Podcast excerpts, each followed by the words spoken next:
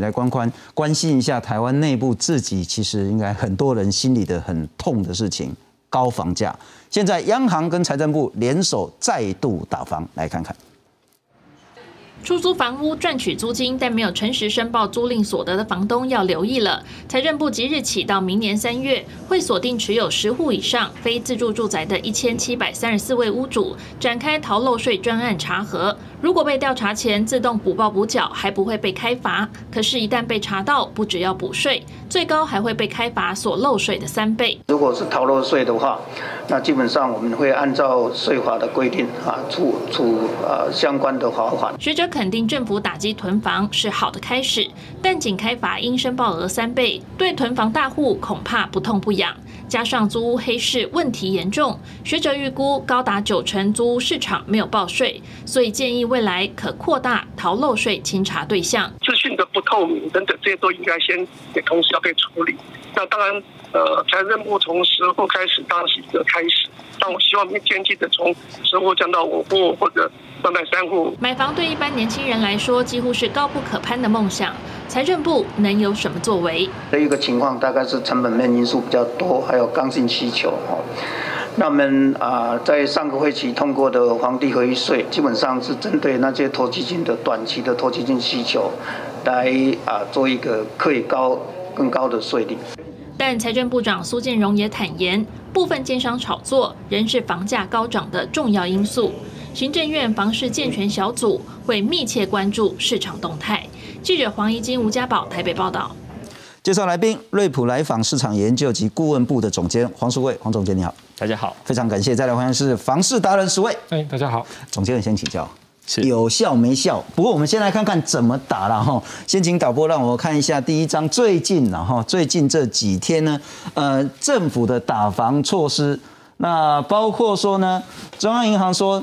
你那个六都的部分啊，第二户、第一户没关系了哈，你会被得你跟出位哦。其实这第二户，我等一下也会请教两位，它的定义其实是很严格的，是我自己名下的第二户，不是我们家。譬如说我太太有一户，我自己也有一户，我们两个都只有一户，马上就破解了。对对对对对。不过总之呢，央行是讲说，第二户贷款不能有宽限期，而且差就贼呢。譬如说你贷一千万的话。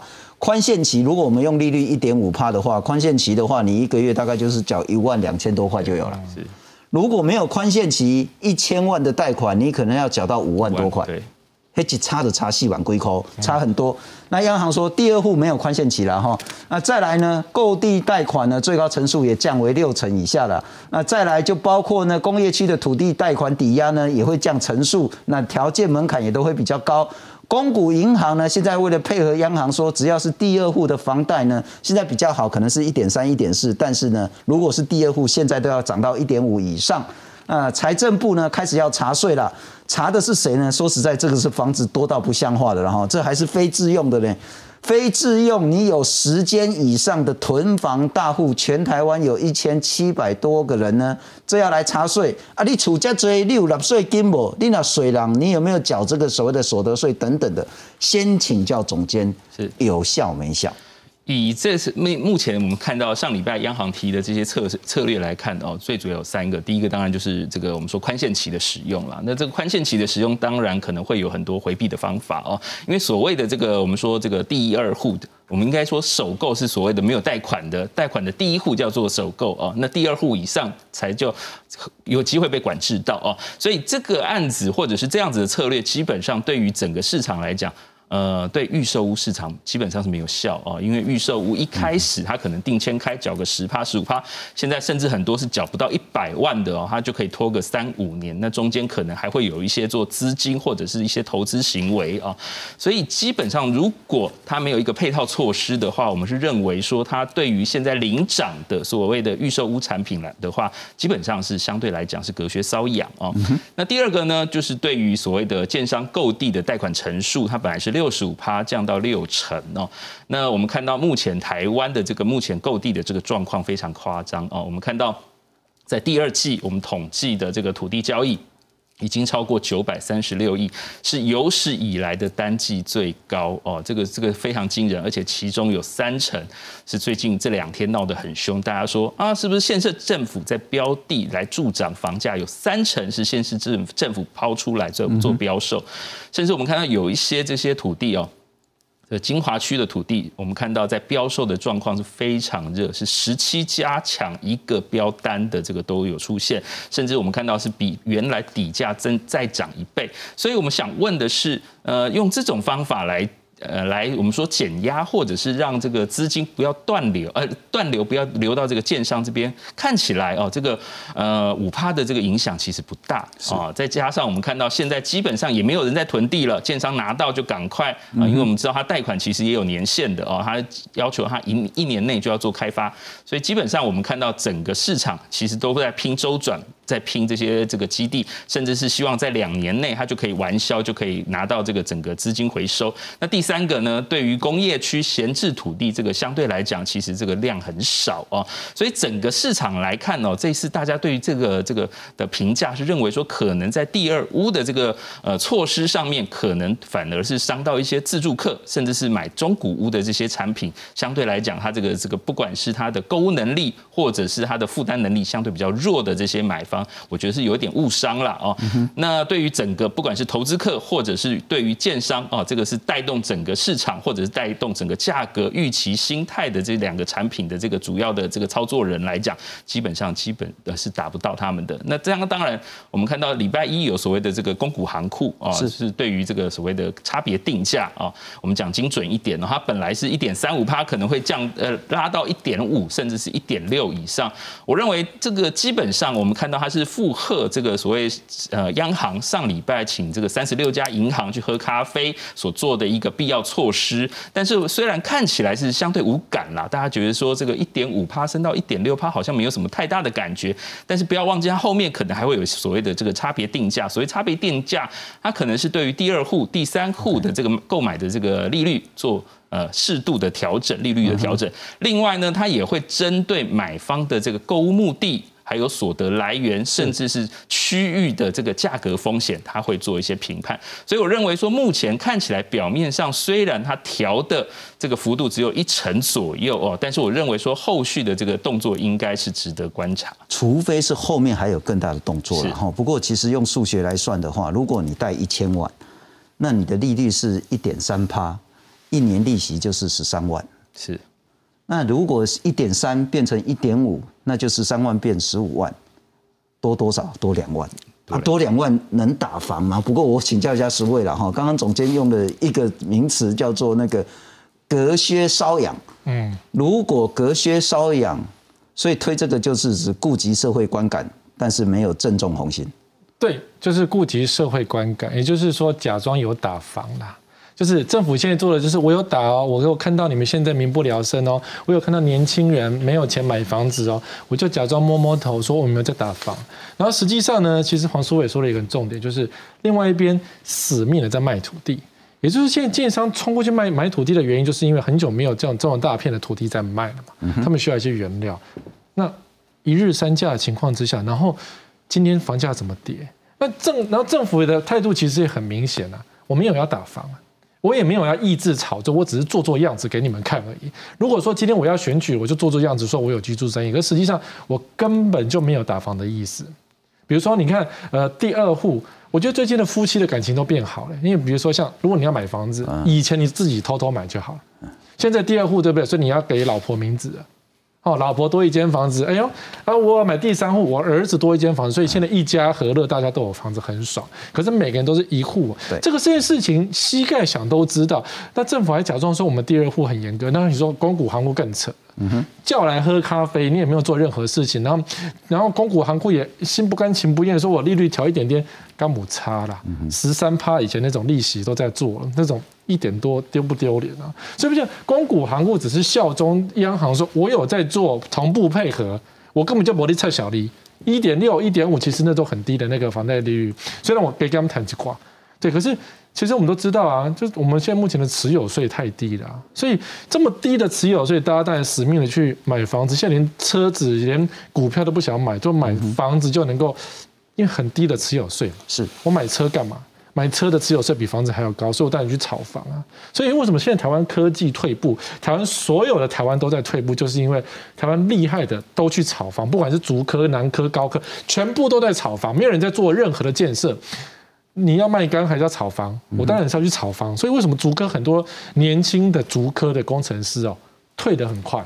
因为炒房就可以赚钱啊。新竹市政府、新竹那个新竹县政府从来没有在查这些事情。全台湾只有两个人在打房，那个叫做消保官。可是消保官能做多少事情？对，打房政策居然沦落到消保官去，那其他高官在干嘛？数钞票。所以这些政策啊，这些几些招数都很假。不过可能要请教苏卫跟苏卫了，两个刚好的发音都很像。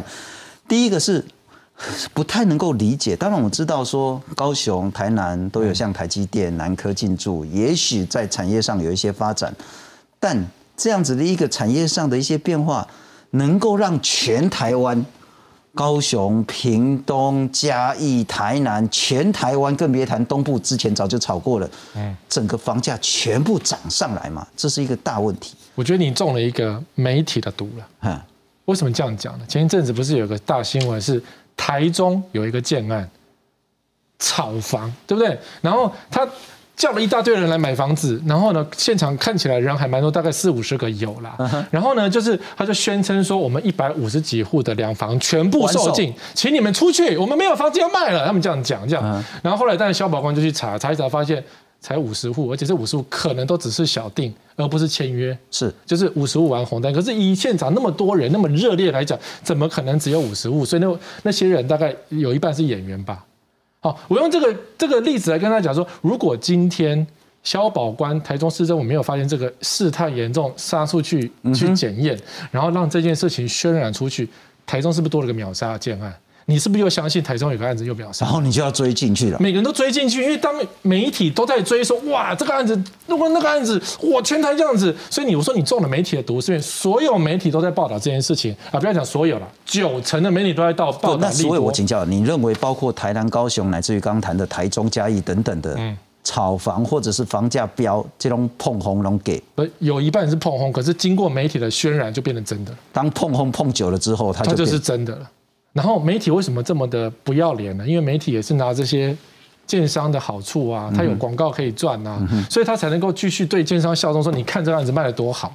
那但建商可以布所有的局，比如说你一百万，公司两百万，呃，东升三百万，有没有？媒体全部撒出去，记者来公司是不可能有，对你们公司不会有嘛？所以我说，大量的媒体撒出去，谁敢讲真话？那总监，我请教呢，第一个你怎么看待？是不是真的前台都在飙涨？这是事实还是碰轰？第二个，如果是事实的话，为什么？好，我们先讲一个这个实例啦。我们想大家都是很清楚，竹科去年才庆祝四十周年啊，竹科走了四十周年才发展到这个程度。是，那我们讲竹科二期所谓的竹南，在过去所谓的光电园区，其实也炒过。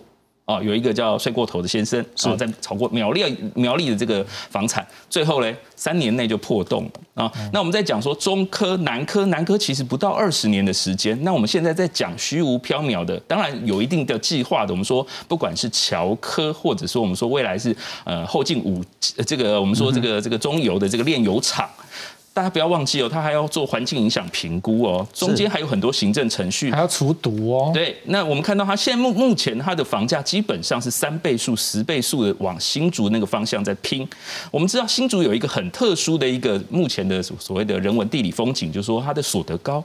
学历高，然后在我们说它的消费力高、生育率高，但是我们落实到其他区域来讲，要完成这样子的社会结构的改变，可能不是三年五年就达到的。而且我们现在把房价炒这么高，未来这些产业怎么进来，这个是最大的问题。是是是，不过我们来看看现在呢，不管是叫做碰轰，还是真的被恶意炒作，现在看起来全台湾的房价都陷入一个遥不可及的问题了。高雄男子到处都是新建中的建案和广告。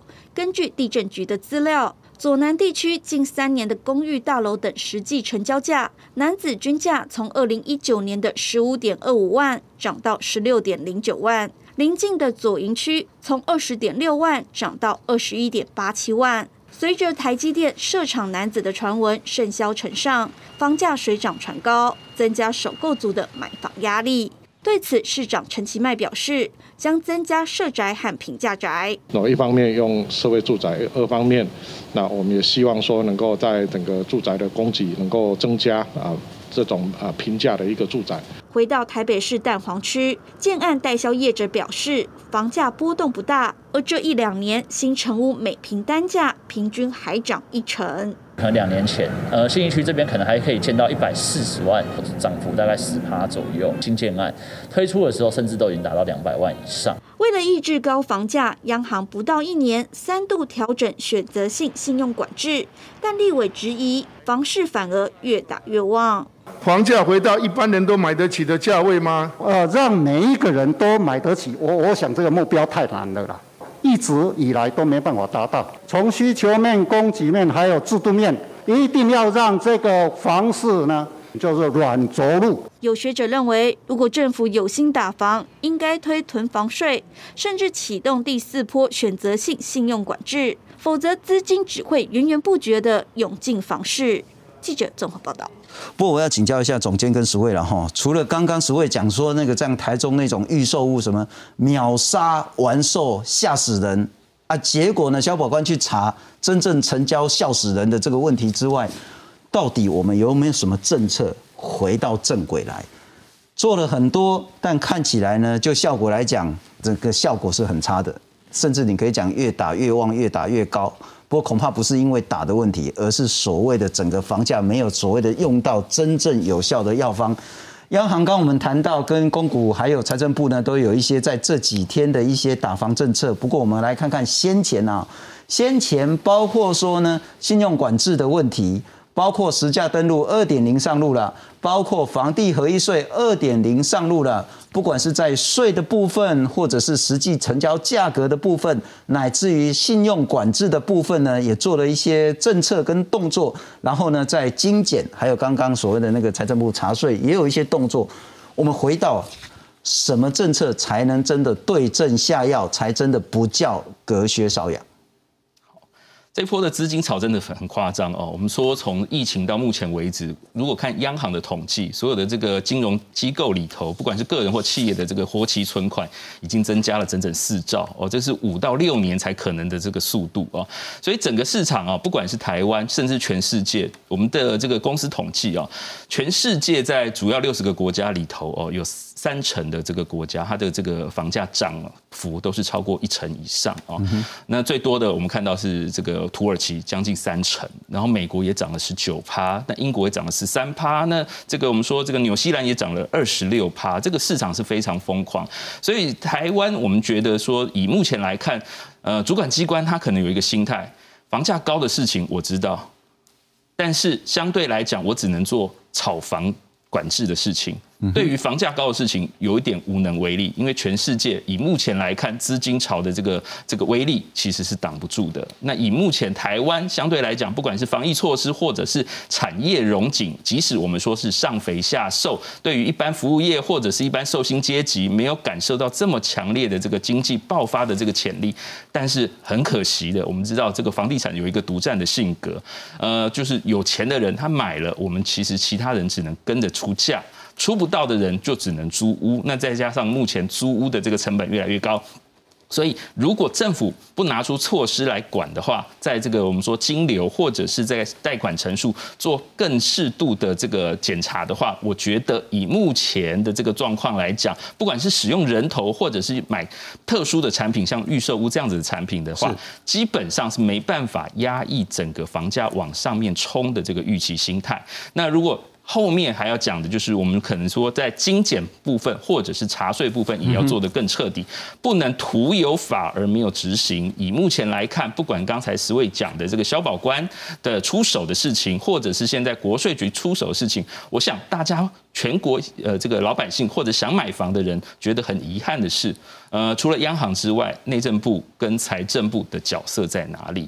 呃，我们去年立法之后，今年七月一号实施的实价登录二点零、房地合一二点零，看起来好像连打炒房的这个目的都没有达到。那目前来讲，大家心心念念，如果明年还要选举的话，大大家要把票投给谁？我觉得这个是大家非常挣扎的。好了，所以呢，就是很敏感、很关键的，政府真的无能为力吗？不是，政府是不做，不是无能为力，他明知道而不做。哦，他们知政府都知道有很多招式，因为我们现在组长组长房地产政策是花进群次长，他是房地产出身，怎么会不知道该怎么打房呢？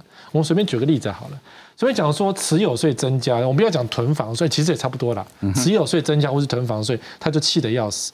他明知道这个是有效，可他却到处去阻止这件事的发生。好，就说，嗯，那如果囤房多的话呢，大家每个人的的那个都这个就会就会更沉重，这样负担更增加。可是你要想，大家所提的囤房税都是讲说第三、第四、第五户那种多的，他已经这么有钱去买这么多的房子，你还会去担心他的囤房？那不是为了你的是政治现金吗？还是说是为了你的后面的老板在担心这件事情呢？我们就觉得是说这种司马昭之心，看着就很明显。他不敢打，他连碰都不敢碰。那所以他跟小英总统怎么讲，我们就不知道了。所以让小英总统可能觉得说，我们现在是呃百业昌盛，房市大家都涨，美国也涨，然后土耳其都涨，台湾涨一点又怎样呢？就会有那种感觉。可事实上，台湾的收入也没增加啊。你说薪资调整了一点点，可是房市随便拉起来，所以根本就不够啊。那所以我会觉得，好，持有税，美国房价会上涨，可是美国跌的也是很凶。当它在跌的时候，也是不留情面的。那为什么？因为它的囤房税很高啊，它持有税大概是总价的一趴到两趴之间。我们是多少？我们当然理解花庆群花市长他的逻辑是说，如果你增加更多的持有成本，那么就很可能屋主转嫁给未来的消费者，是就更垫高的房价。对你增加一点点，当然会转嫁。如果你增加很多呢，多到他无法转嫁。比如举例好，我们家的一年的成本大概是一万块。好，我们的居住成本。那如果说今天的囤房成本是一百倍，一百倍，我今天囤一间房子要付出一万一百万的那个一年的一百万，我会不会想做？我可能就不想做。你说我可以转嫁给下一个，对，你要不要接单？你一百万要不要接？你可能就觉得考虑一下。所以如果说今天这个囤房是一个很严重的事情，或者你一千倍、一万倍，你可不可以做？你就不能做了。那这件事情是政府有权利可以做的哦。然后第二个是说，当你在囤这些成屋、这些看得到的房子的时候，预售屋做了什么事情？所以现在很热的是预售屋，反正不是中古屋，因为预售屋非常的热。好，那预售屋热的是因为炒房可以不用缴税啊，我可以轻松都逃掉税啊。那你说大家为什么不去炒？那你说政府说，嗯，预售屋炒要要要付一些钱，这样我不讲，你不讲，谁会知道呢？我今天预售屋买卖其实。大家都知道，花进去也知道，我们预售屋买卖，实际上我们给的是现金获利回过去，财政部一毛钱根本就刻不到。所以，如果政府再不去改革，比如说预售屋登录制度，或是预售屋检查制度，前一阵子还算不错，台北市有去查咯，台北市查了几个案子，大家就发现有五个案子全部都不合格，好，或者这五个案子全部就是更正嘛。那内政部那个呃国家内政部吧，还是哪个部门？内政部有去查。去查也是六成不合格，好，可是呢，台北市查的这个很妙，就是好，我们讲它违规的是合约，送审的合约跟跟消费者签的合约是不同份，嗯哼，这件事情大家已经是每天每个人都在做的事，就是做作假，所以全国都在作假情况之下，你那个预收根本等于没有在管理。那对于中央来讲，哎呀，案子太多了，你们要自己去申报，地方要自己去查，我们就是叫你们这样做而已。有心吗？所以我在一般的民众看，或者在我眼里看，政府是没有心在做这件事情。不过根据两位的说法，可能如果政府再不拿出更有效的方法，接下来这个资金海啸的情形会让整个房价更一发不可收拾。所以这个时间呢是非常非常的关键。谢谢你收看。